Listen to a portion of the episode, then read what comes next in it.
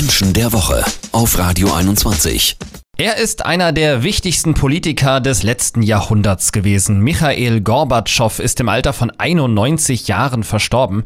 In der Heimat öffnete er die Sowjetunion mit Perestroika und Glasnost und im Westen wurde er als Gorbi von den Massen bejubelt.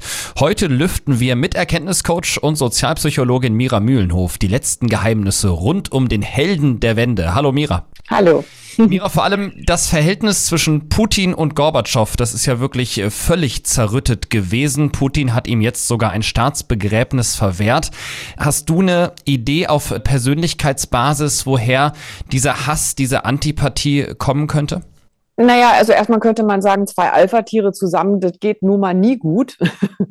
äh, um nicht zu sagen, die haben sich einfach nicht gut vertragen, weil sie beide ja letztlich, ne, also auch Machtpolitiker ja immer gewesen sind.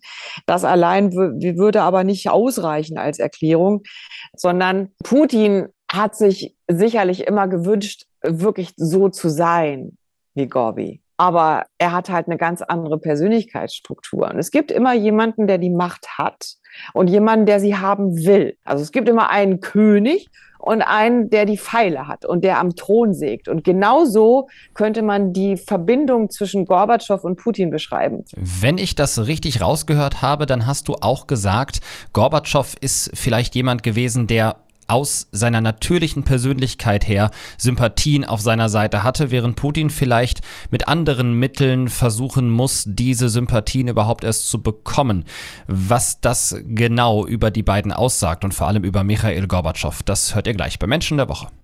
Jeden Samstag ab 9. Menschen der Woche.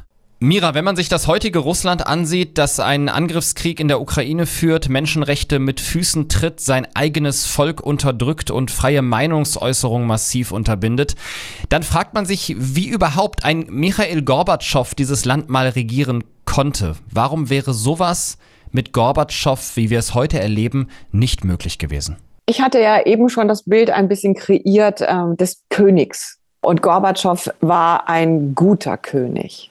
Putin, der immer nach der Macht gestrebt hat, dem geht es wirklich um, um die Macht, aber nicht um die dazugehörige Verantwortung, auch nicht seinem eigenen Volk gegenüber. Das heißt, Putin ist jetzt zwar der König, natürlich, weil er die Macht hat, aber er ist kein guter König für sein Volk. Das ist einfach ein ganz gravierender Unterschied. Menschen, die von Macht intrinsisch motiviert sind, also die nach Macht streben, können sich dann ja entscheiden, ist es die gute, die helle Seite der Macht oder die dunkle. Also mhm. das Prinzip Star Wars. Äh, um einem wie Gorbatschow, wie du ihn gerade beschrieben hast, nochmal Macht in Russland zu verleihen, müsste man natürlich auch irgendwie das Volk wieder auf seine Seite bekommen. Hältst du das in absehbarer Zeit äh, für realistisch? Die Frage ist ja immer, wenn äh, ein Mensch geht, kommt dann danach jemand, der genauso ist? Ja. Also will man etwas beibehalten oder will man dann etwas ganz anderes haben? Und wenn wir da mal wirklich nicht den direkten Vergleich, aber nur wir sehen das jetzt in Deutschland. Also wir haben eine Bundeskanzlerin gehabt, die sehr nüchtern regiert hat. Das sehen wir jetzt bei Scholz auch wieder. Das heißt, die Menschen wollten das beibehalten. Mhm. Einen, einen nüchternen Politikstil. Man hätte jetzt ja auch jemanden nehmen können, der völlig anders ist von der Persönlichkeit, mehr emotional und so weiter, mehr so ein Herzmensch oder so, ne? Mhm. Nee, ähm, da ist das Volk dabei geblieben. Ich glaube, dass in Russland die Sehnsucht nach jemandem wie Gorbatschow sehr groß ist. Ich glaube, das Volk will das und ähm, es wäre gut, wenn dann jemand auf der Bildfläche auch erscheint, der dann die Werte verkörpert, die Gorbatschow verkörpert hat und nicht die Werte, die Herr Putin versucht zu verkörpern. Ausgezeichnet mit dem Niedersächsischen Landesmedienpreis. Menschen der Woche mit Mira Mühlenhof und Marius Hühne.